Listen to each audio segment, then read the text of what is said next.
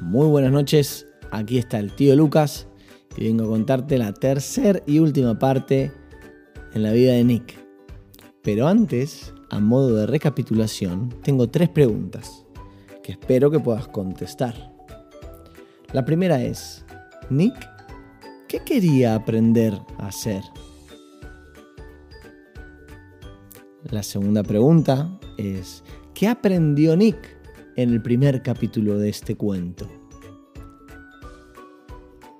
Y la tercera pregunta es, ¿qué aprendió Nick en la segunda parte de este cuento? Contámelo, luego me mandas un mensajito a través del link que vas a ver ahí abajo en tu aplicación de podcast favorita y, y así lo escucho. ¿Dale? ¿Empezamos?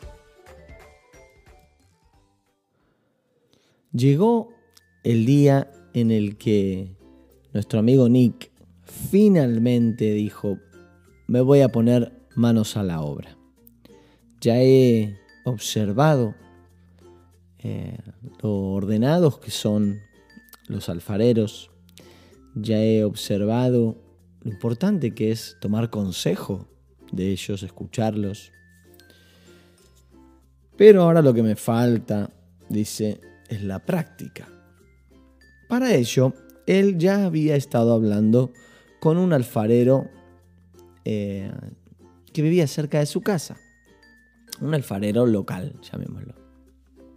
Este hombre, que llevaba muchos años trabajando el barro, se llama Paco.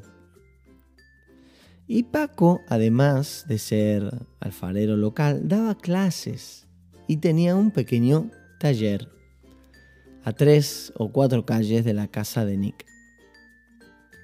Y llegaron a un arreglo en el que Paco le iba a permitir a Nick eh, usar su taller bajo la supervisión de Paco, que tenía mucha experiencia, una vez a la semana, durante más o menos una hora.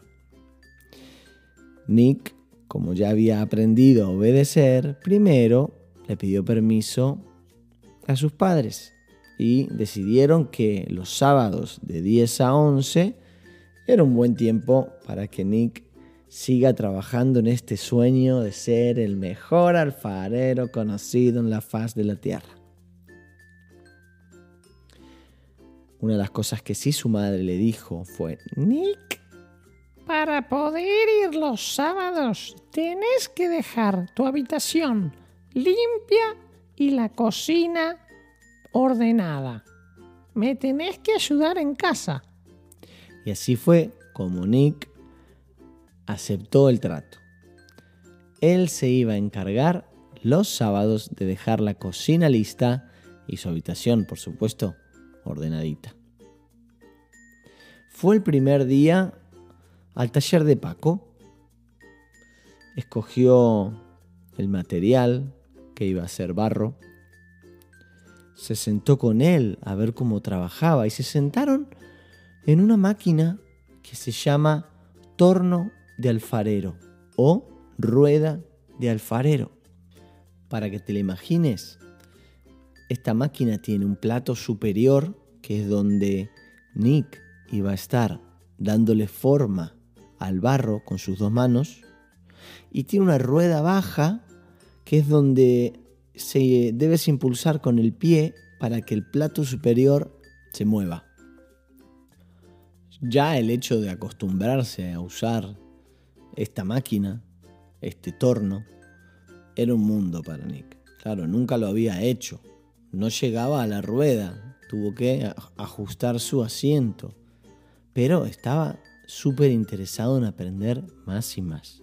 Nick había ido con una idea hacer el regalo del Día de la Madre para su mamá. Claro, cuando vio que se le complicaba, se deprimió un poco, se empezó a desesperar y le decía, Paco, que tengo que hacerle un jarrito a mi mamá. Falta un mes para el Día de la Madre, pero yo no sé si voy a aprender lo suficiente para hacer el regalo de mi mamá. Paco que es la voz de la experiencia, le dijo, paciencia, paciencia, Nick. no desesperes. Practica, practica. Y una y otra vez y otra vez, Paco le respondía esto ante la incertidumbre que Nick tenía de si iba a llegar a poder hacer el regalo de su madre para el Día de la Madre. Paciencia, paciencia. Bueno, Nick se fue a su casa el primer día y esperó con ansias al segundo día, que era una semana más adelante, para seguir practicando. Y poco a poco, sábado tras sábado, fue aprendiendo cómo hacer este jarrito de forma cilíndrica, que es así como un vaso, para poder regalárselo a su madre en el día de la madre.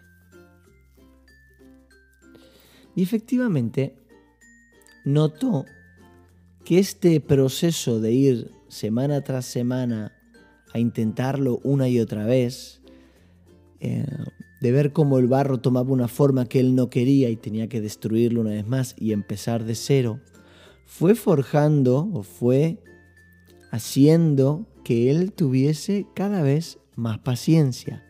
Y además con la paciencia fue aprendiendo a hacerlo mejor. Y fue decidiendo que el vasito que quería para su madre o que el jarrito que quería para su madre era de una forma especial. Tenía que ser un poquito alargado, no demasiado ancho y con una buena base, porque él quería poner en este jarrito flores. Flores que luego se iba a encargar de recolectar por su zona, por donde él vivía. Así que esto de tener paciencia y de practicar, hasta fue bueno, porque al final supo lo que quería. También le dio tiempo a decidir de qué color lo iba a pintar. Le dio tiempo a decidir el papel que iba a comprar para envolver el regalo. Bueno, pero no nos adelantemos que ni siquiera había terminado el vaso.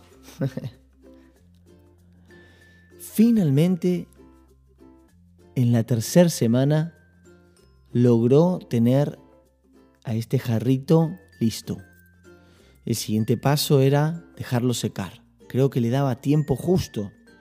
Paco le dijo, qué bien que ya lo has terminado, porque tiene que secar durante un, tiempo prudencial, una semana más o menos.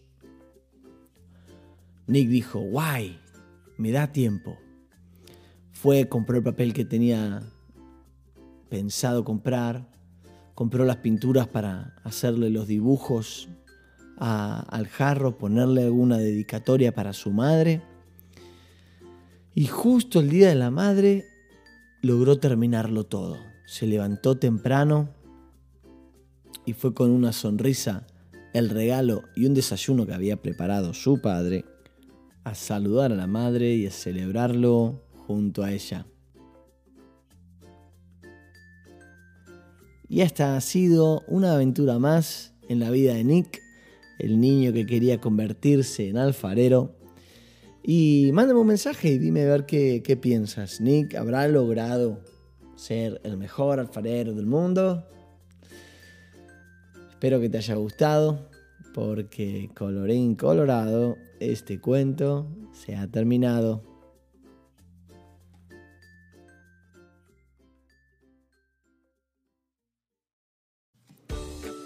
Si te ha gustado, me puedes ayudar compartiendo este podcast con tu familia, con tus amigos, dejando un review en iTunes, en Spotify o tu aplicación de podcast favorita.